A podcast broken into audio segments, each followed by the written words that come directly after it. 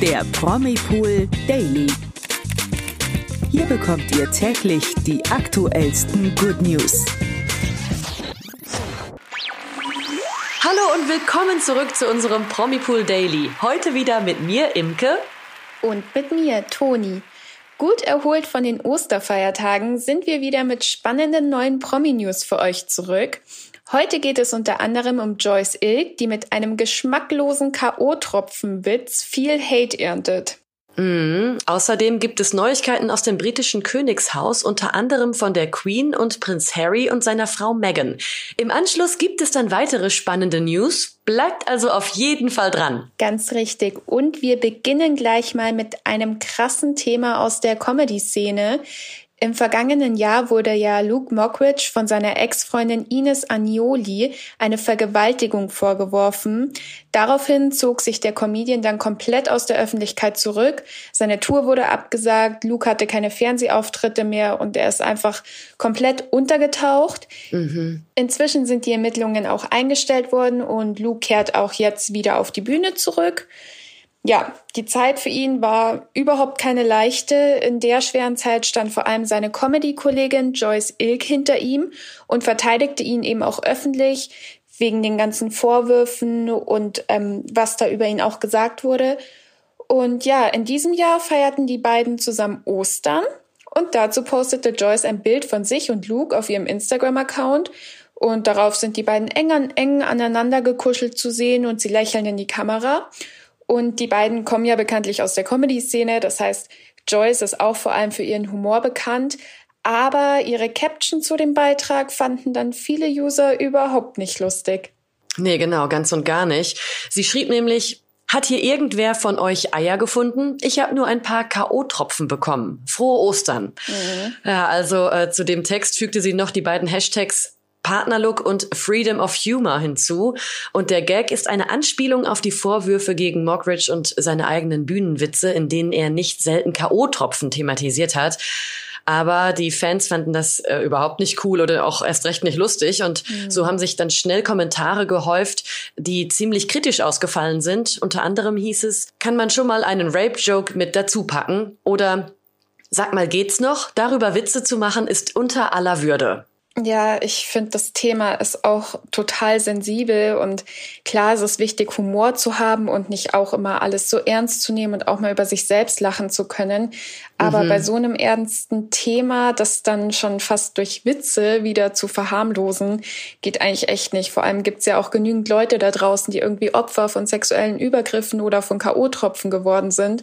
Und ich glaube, wenn man dann sowas liest, das kommt einfach nicht gut an. Nee, auf gar keinen Fall. Also ich äh, verstehe auch ehrlich gesagt gar nicht. Ich meine, Witz hin oder her, aber mhm. ähm, wenn sie jetzt mal selber irgendwie K.O.-Tropfen bekommen hätte, ich glaube nicht, dass sie darüber einen Witz einfach machen würde so und sagen würde, hey Leute, das ist mein Humor. Nee. Ähm, von daher ist das schon wirklich sehr fragwürdig ja. in meinen Augen. Aber ja. gut. Äh, nee, und Joyce hat damit auch wirklich auch einen echten Skandal ausgelöst und ähm, bezieht aber in demselben Beitrag Stellung und schreibt, das sollte kein Witz auf Kosten von K.O.-Tropfen-Opfern sein, sondern eine Anspielung darauf, dass Luke diesen K.O.-Tropfen-Gag ja damals in seinem Programm hatte und ihm das nachträglich als vermeintlicher Beweis von Schuld ausgelegt wurde. Er hat aber ja nie jemandem K.O.-Tropfen gegeben. Außerdem hat sie dann noch geschrieben, mein Humor hat wenig Grenzen und dazu stehe ich auch. Das war einfach nur ein lockerer Spruch. Wer da mehr Aussage meinerseits rein interpretiert, dann liegt das an der persönlichen Wahrnehmung, nicht an dem, was ich aussagen wollte. Ja, also ich, ich weiß auch gar nicht, was ich da wirklich zu sagen soll. Ich sehe das eigentlich auch wie alle anderen User, die mit diesem die finden, dass dieser Gag eigentlich wenig mit Humor zu tun hat. Und auch ähm, Lukes Ex-Freundin, die Ines, wurde dann auf das Posting aufmerksam und hat auch so ein kleines Statement dazu auf ihrem Kanal, also auf ihrem Instagram-Kanal gepostet und hat geschrieben, manche Menschen sind wohl einfach grenzenlos unsensibel und nutzen ihre Reichweite für geschmacklose K.O.-Tropfen-Jokes. Ja, und da im selben Atemzug hat sie sich dann auch bei allen Menschen entschuldigt, die eben schon mal Opfer von solch Tropfen geworden sind. Ja, schwieriges Thema. Auf jeden Fall. Also ich meine, selbst wenn Luke Mockridge in seinem Programm dann auch schon mal K.O.-Tropfen thematisiert hat, äh, dann äh, wird dieser Witz ja auch eigentlich nur dem äh, dieser Zielgruppe zugänglich, ne? Ja, also weil ja. wenn ich habe das jetzt, ich wüsste es jetzt nicht, dass er da die Witze gemacht hat schon mal früher. Ähm, deswegen ist es natürlich vielen fremd und mhm. dann ist natürlich auch der Bezug dann nicht klar, dass es sich sich dann darum handelt. Total. Und ich finde es auch noch mal ein bisschen, also so ein bisschen unsensibel auch, weil wie die Joyce doch geschrieben hat, es wurde ja ihm irgendwie als eine, ein Beweis seiner Schuld mm. ausgelegt, dass er jemandem K.O.-Tropfen gegeben haben soll. Und damit ist auch eigentlich nicht zu spaßen. Klar wurden die Ermittlungen fallen gelassen und es mag vielleicht auch nicht stimmen, aber dann trotzdem das nochmal so aufzuholen und einen Witz darüber zu machen, mhm. muss, finde ich, einfach nicht sein. Vor allem finde ich es ja auch schwierig, weil ähm, Luke Mockridge hat das ganze Thema mit Ines Agnoli ja auch total mitgenommen. Und äh, er hat ja auch die, eine super schwere Zeit gehabt und sich komplett aus der Öffentlichkeit rausgenommen. Mhm. Jetzt fängt das mit den K.O.-Tropfen wieder an, dass das Thema wieder ausgegraben wird, fast schon, könnte man sagen. Also damit tut sie ja eigentlich ihrem Freund auch keinen Gefallen. Ja. Oder? Das stimmt, das stimmt. Das hätte man sich im Endeffekt eigentlich einfach sparen können. Also ich meine, die beiden sind lustig auf ihre Art und Weise und ich glaube, da hätte halt einfach auch ein anderer Osterwitz besser gepasst. Ja, das stimmt. Ja, von der deutschen Comedy-Szene geht es nun nach Großbritannien ins Königshaus, denn hier steht ja jetzt bald das Platin-Jubiläum der Queen an zu diesem Anlass zeigen sich die Royals immer auf dem berühmten Balkon des Buckingham Palast, wo dann alle zusammen dastehen und den Fans winken und sich eben mal wieder alle zusammen zeigen. Und zuvor hieß es ja, dass Prinz Harry und Herzogin Meghan nicht dabei sein sollen. Und generell hält sich das Paar, das ja jetzt in Amerika lebt, auch eher von der britischen Königsfamilie so ein bisschen fern.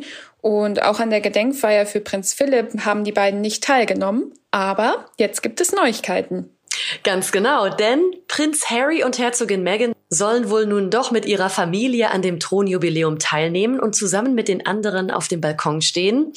Mehrere Quellen berichten außerdem, dass sie auch an anderen Veranstaltungen teilnehmen, einschließlich des Dankgottesdienstes in der St. Paul's Cathedral. Da sie aber keine arbeitende Mitglieder der königlichen Familie mehr sind, werden sie allerdings während des viertägigen Jubiläums nicht zu offiziellen Veranstaltungen wie Trooping the Colors eingeladen, heißt es. Mhm. Ja, bin ich gespannt, aber ist ja schon mal schön, dass die wieder mit dabei sind. Auf jeden weil, Fall. Ja, weil in den letzten Monaten oder beziehungsweise eigentlich in dem letzten ganzen Jahr war ja eher immer so eine Stimmung zwischen Prinz Harry und seiner Familie in England. Und es scheint ja wohl, als sollte es jetzt wieder harmonischer zwischen ihnen werden, weil vergangene Woche stoppten Meghan und Harry für einen Blitzbesuch bei Königin Elizabeth im Windsor Castle, bevor sie dann zu den Invictus Games in die Niederlande geflogen sind. Finde ich schön, dass sie die da besuchen. Finde ich auch richtig schön. Und vor allem, man weiß ja auch, Elizabeth hat ja ähm, ihre Urenkelin Lilibet eigentlich vorher noch gar nicht gesehen. Da kam es vielleicht dann schon zum ersten Treffen zwischen den beiden? Oh, da bin ich mir gar nicht so sicher. Oh. Weil, ähm, also ich weiß nicht, ob die ihre Kinder mit dabei hatten bei den Invictus Games. Ach so, meinst du? Ja gut, mhm, dann kann ich mir vorstellen, dass irgendwie vielleicht die Nanny auf die Kinder aufgepasst hat oder so. Aber vielleicht sieht sie sie ja dann beim Thronjubiläum. Ja, das könnte auf jeden Fall gut möglich sein. Am 2. Juni werden dann wohl auch alle dann wieder vereint sein zum 70. Thronjubiläum von Königin Elisabeth. Und da können dann sich die Royals auch auf Archie und Lilibet also dann freuen. Äh, gehen wir jetzt mal von aus. Quellen haben auch schon berichtet, dass dieser Moment dann auch für Königin Elisabeth viel bedeuten würde. Nicht nur wegen ihres eigenen Jubiläums, sondern eben auch wegen Archie und Lilibet. Weil die beiden sich ja wirklich jetzt äh, noch gar nicht oder vielleicht einmal ganz kurz, aber das wissen wir nicht, ähm, dann noch nie gesehen haben. Ja, genau. Ich glaube, dass es auf jeden Fall eine schöne Sache wird. Aber wie oft wir die Queen noch zu Gesicht bekommen werden, ist ebenfalls nicht so ganz klar. Denn laut Daily Mail wird man die Monarchin nur noch selten bei öffentlichen Auftritten sehen. In den letzten Monaten hat die 95-Jährige ja immer wieder mit gesundheitlichen Problemen zu kämpfen gehabt. Vor allem ihre Corona-Infektion macht ihr auch noch im Nachhinein zu schaffen. Außerdem ist auch ihre Mobilität so ein bisschen eingeschränkt, in so einem mhm. hohen Alter natürlich völlig klar. Dafür muss man sagen, ist die Queen eigentlich echt immer noch topfit. Ja, das stimmt auf jeden Fall. Äh, den diesjährigen Ostergottesdienst sagte die Queen allerdings einige Tage zuvor ab, wurde stattdessen aber von Prinz Charles vertreten. Und wie es in Zukunft weitergeht, ist noch unklar. Die neue Strategie des Palasts ist es, erst am Tag des Events über die Anwesenheit der Queen zu entscheiden. Also mhm. da ähm, geht alles ein bisschen spontaner als sonst zu. Mhm. Außerdem wird sie bei öffentlichen Auftritten von einer weiteren Person der königlichen Familie immer begleitet. Ja, und noch in diesem Monat, also am 21. April, feiert die Queen schon ihren 96. Geburtstag. Wahnsinn. Also das finde ich immer noch Wahnsinn. Äh, gefeiert wird traditionell mit einer Parade Anfang Juni. Da ist ja dann auch ihr Thronjubiläum. Ihr hohes Alter ist für sie aber noch lange kein Grund, Auftritte im Rollstuhl zu absolvieren. Also ja, ich glaube, so weit ist sie auch noch nicht. so weit ist sie auch noch nicht, das stimmt. Also ich drücke die Daumen und ich freue mich schon so sehr auf das Thronjubiläum. Das kann ich dir gar nicht sagen. Ja, ich glaube, das wird ein richtig schönes Event.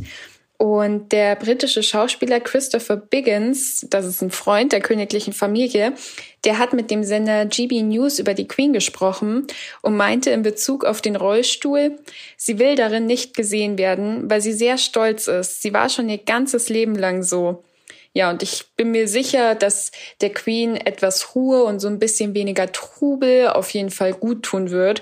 Und ich meine, die nimmt ja auch schon seit Ewigkeiten so gut wie an jeder Veranstaltung teil. Und mhm. da sei mhm. ihr so ein bisschen Ruhe und Auszeit auf jeden Fall gegönnt. Ja, ganz genau.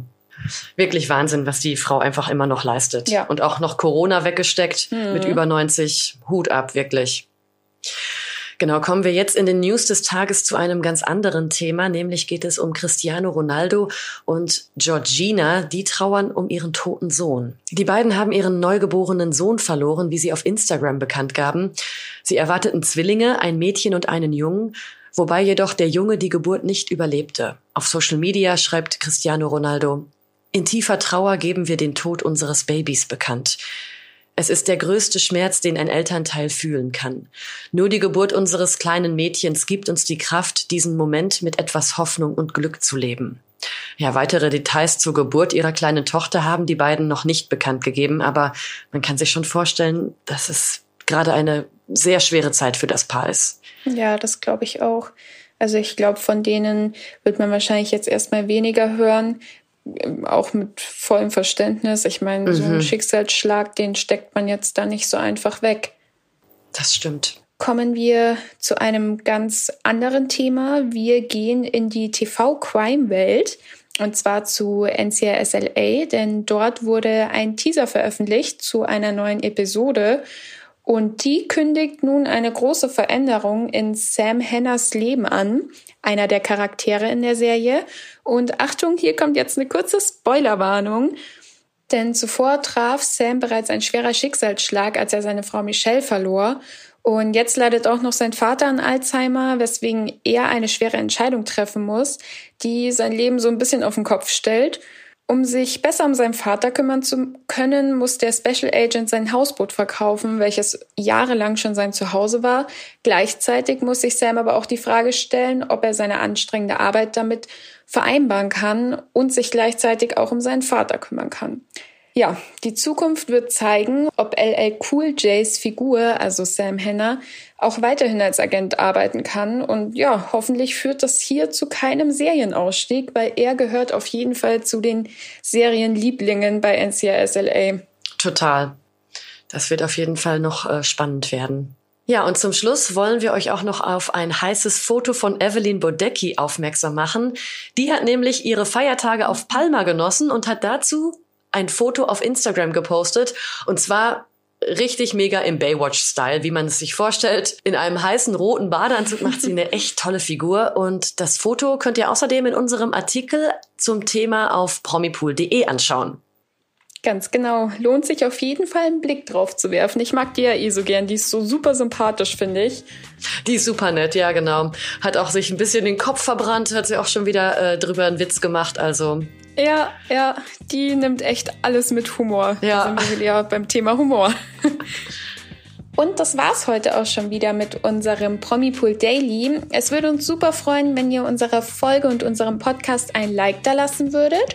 Und ansonsten sind wir morgen wie gewohnt um 16 Uhr auf Podimo wieder für euch da. Ganz genau. Ansonsten folgt uns auch gerne auf Social Media. Wir haben unsere Accounts auf Instagram, Facebook und auch auf YouTube und da bekommt ihr alle weiteren spannenden Promi-News. Genau, dann bis morgen. Bis morgen. Ciao. Tschüssi. Der Promi Pool Daily. Von Montag bis Freitag exklusiv auf Podimo. Noch mehr Good News bekommt ihr im Netz auf promipool.de.